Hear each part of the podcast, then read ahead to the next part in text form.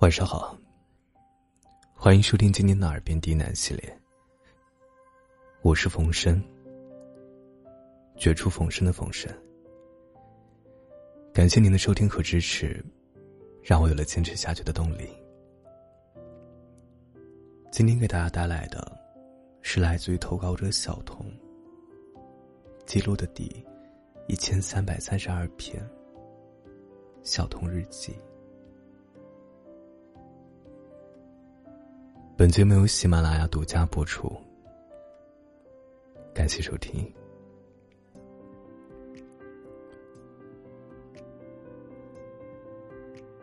我曾在个人公众号面向一百零二位读者，找个人到月底每天互换一张照片，大概是自己平常的生活有点无聊。所以，想去看看别人眼中的世界。三天后，有个男生报名了，互相发个一。次日起，默认开始。第一天，这个人。话好多呀，这个男孩子有点意思啊。他没有刻意挑什么有趣的照片，而是很随意。今天吃芒果拍芒果，明天吃樱桃就拍樱桃，自然又放松，恰好是我希望看到的。按照预期，后台的交流就够了。没想到他顺着校友群加了我的微信，暂且就叫他方块吧。方块挺吵的，会叽叽喳喳，打探你各种问题，有点违背我的活动初衷。但碍于是校友，也尽量在礼貌回复。他自说自话的能力蛮强的。你为什么叫郭一朵啊？一朵，两朵，三朵，四朵。啊，开会真没意思啊！好想去滑雪啊！就这样，自己说一连串。偶尔两三点，还会突然冒出一条消息，絮叨下自己的工作作息。当时我总想，这怕不是个海王吧？对个陌生人也能这么能说。第二天，不如就顺着他的主动。也许是因为没有恋爱的缘故吧，我对于和异性之间的接触，总保持着一种高敬备。像一个不熟的男生，如果有事没事儿，总来找我瞎聊天，我就认为他太随便，然后轻易扣上海王、渣男的帽子。方块那个时候的许多言行。在我看来，都是轻佻的表现。例如，他会告诉我，用我的照片凑了朋友圈的四宫格。我点进去看了看，发现他的朋友圈背景也是我的照片。他发来的照片里会有不露脸的自拍，也秀过几次确实好看的手，然后在里边儿夹带一张笔芯的，还生怕我看不出来，专门提醒说：“看，里面有个心。”我向来不喜欢这种带有渣男倾向的男生，但他是第一个，我不觉得油腻，反倒还觉得挺可爱的。不知道是因为一眼能够看穿的缘故，还是说……清晰看到了他身上的某些天真与纯粹。翻他的朋友圈，多见各种网易云评论分享，以及日常中的奇思妙想。说他是幼稚吧，也能看到他写了很多话，认真惋惜那个自杀的大连理工研究生。他说。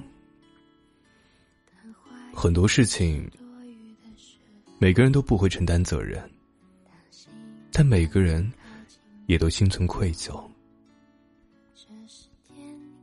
另外还有一条很醒目，写有他名字的器官捐赠者志愿登记。他说，这一条屏蔽了父母。我开始想。不如就顺着他的主动看一看，只要别放在心上，全当是两个孤独的人共同消磨无聊的时光。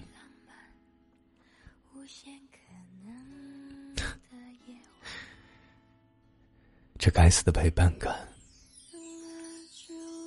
网易云有个浪漫的功能，一起听。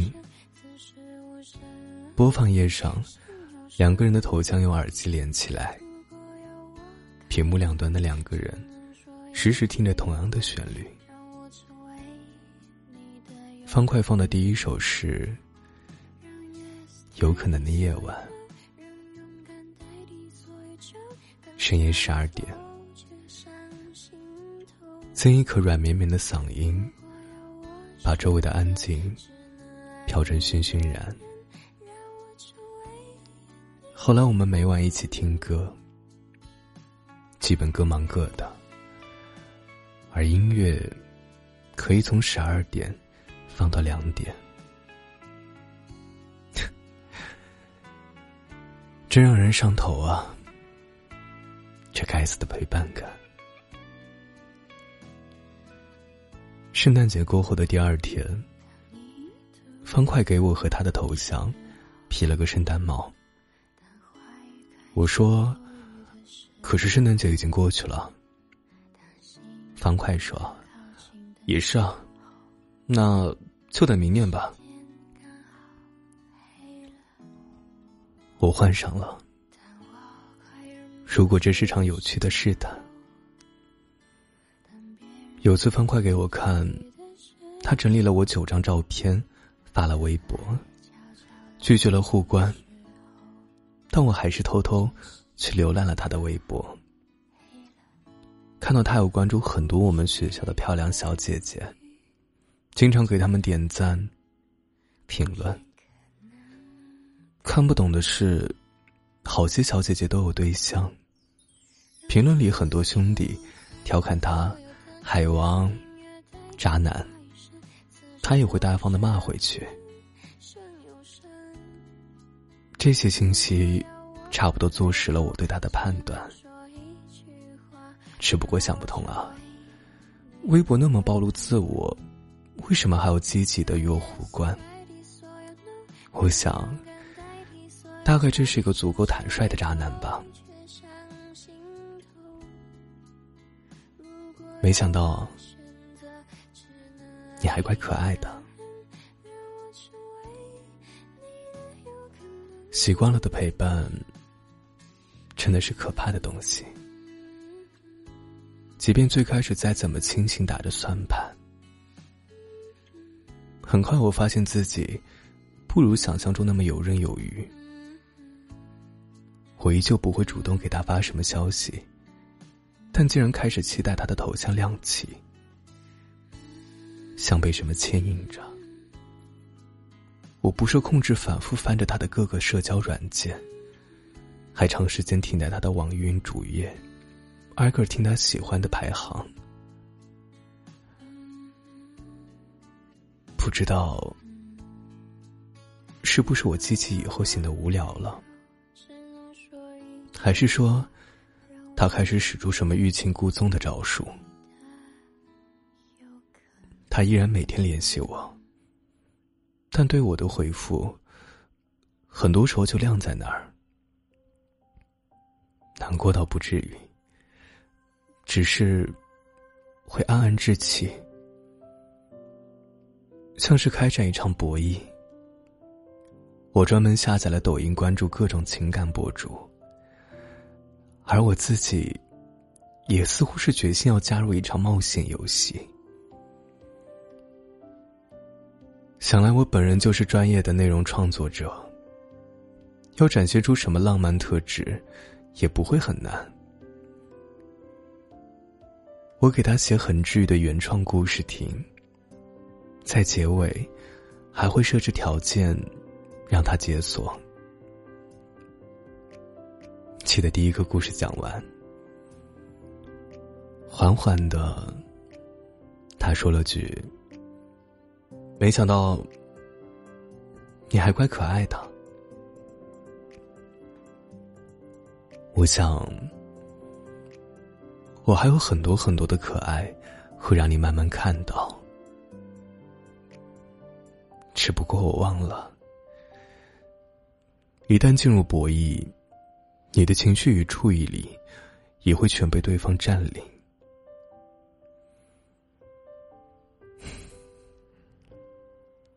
就到这里吧。很多时候我也纠结过，我这是在做什么？赔上本该认真生活的时间，我又想得到什么？我喜欢成熟稳重、有内涵的男孩子，可他显然不是。让他喜欢上我吗？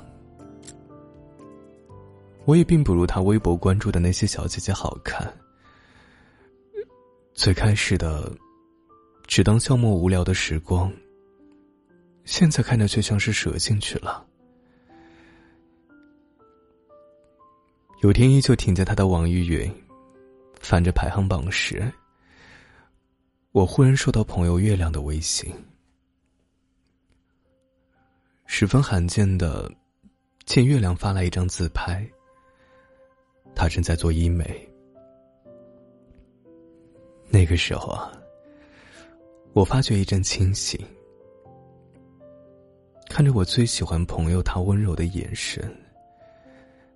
嫩嘟嘟的脸庞，我意识到，我有很宝贵的感情在等着我。或许我并不应该浪费情绪与注意力，去放在一个已知危险的人身上。那一晚，他还是我第一次主动找方块说话，我第一次叫了声他的名字。徐某某，他应声后，我说：“今晚早点喝完，我们一起听歌聊天吧。”等到最后一首歌，我坦白说出了我对他的判断。我说。你看，这是个不让人讨厌的渣男，带点天真又纯粹。他说：“我说的很对。”他确实处过很多对象。那一晚，我们很早就停止了聊天，互相说了晚安。我想，就到这里吧。第二天，他依然发了日常过来，我开始不回复了。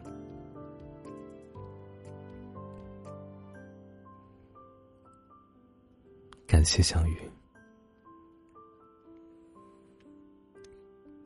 刚好是跨年夜，是我们发照片活动的结束日。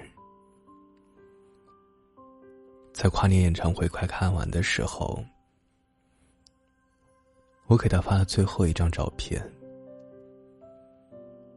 是我早上等红灯时拍的人行道。我说：“最后一天，感谢相遇。”他好像没看懂，叽叽喳喳说了一串自己在洗澡，受人按摩太疼了。我没再回复。过了半个小时，他也发了个“感谢相遇”。但过了半个小时，他又开始叽叽喳喳，说些有的没。本着当初邀请他时的那么真实，划句号时，想来也不能草率。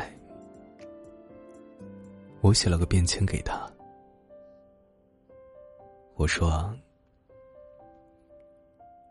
接触渣男或海王并不可怕，可怕的是，竟然看到了他身上的纯粹与天真，这简直是自毁型的。最后，仿佛依然要倔强展现自己的理性。”我说。在虚幻的屏幕两端，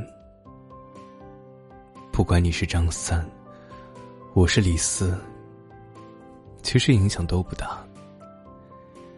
产生这种情绪的源头，只不过是情境的渲染，和真实的双方几乎无关。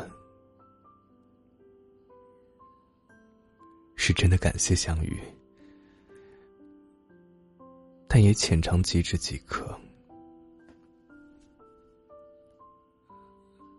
发送这张便签，还有一首梁博的《男孩》。我说啊，这个好听，我先退了。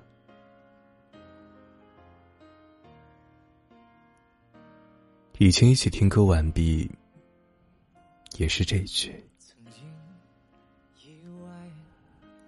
发完这些。苏珊，我不想知道他会说什么，或者是怕吧。我怕他说什么，更怕他不说什么。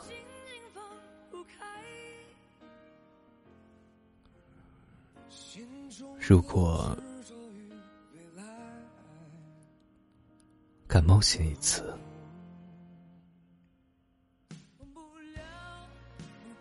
跟朋友丸子讲完，他只叹可惜。我给丸子看了那张便签，文：“你说对方可以从这个里面看出些什么？”丸子说：“我不知道他，但我看到最多的是彷徨。”和纠结，你太胆小了。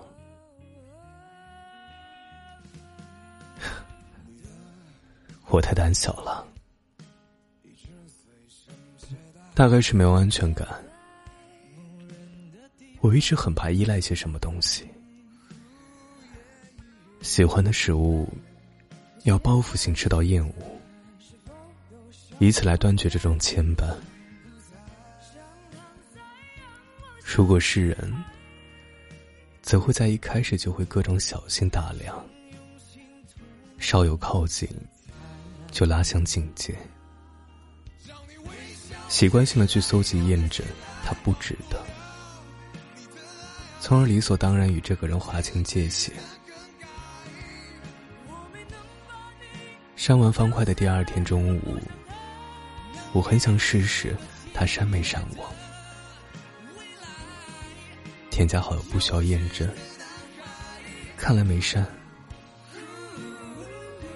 我想，只要两个人别说话，他就静静躺在我的列表里也没事儿，只当是挂个吊瓶，让这种斩断的方式温和点。几天后，看他朋友圈背景，依旧是我的那张照片。网易云听歌排行榜里，男孩升到二十一首。我有些不明白，是不是哪里出错了？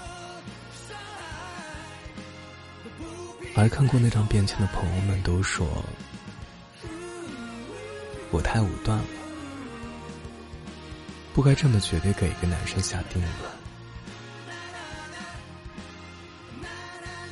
一开始，我总无法接受他对作为陌生人的我那么热情积极，显得轻佻。可其实他很早就关注了我的日记。是我的第六十六位读者。我设置的关键词，自动回复一到五十，放了五十条朋友圈。他基本来回看了两遍。也许对他来说，我从一开始就不是陌生。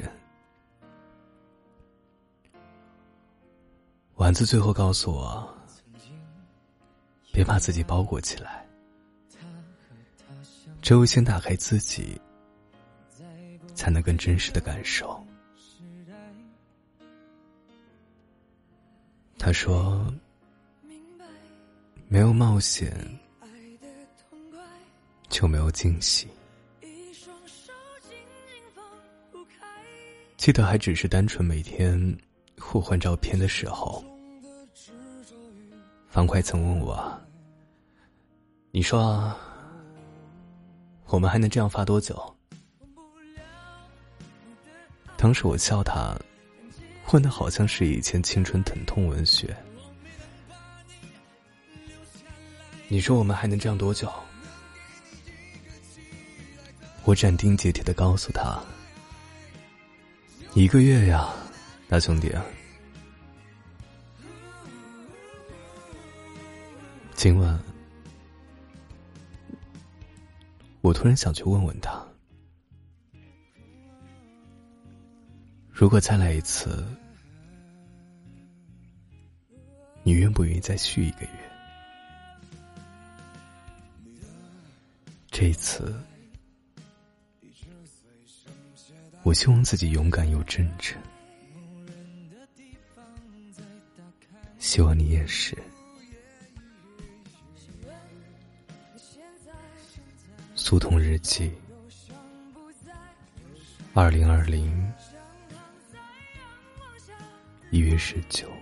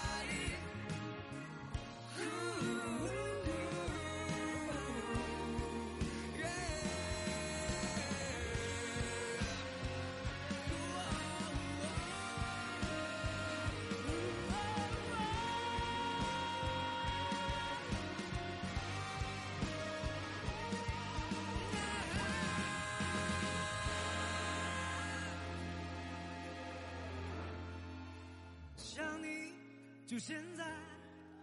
想你，每当我又徘徊。所有遗憾的，都不是未来。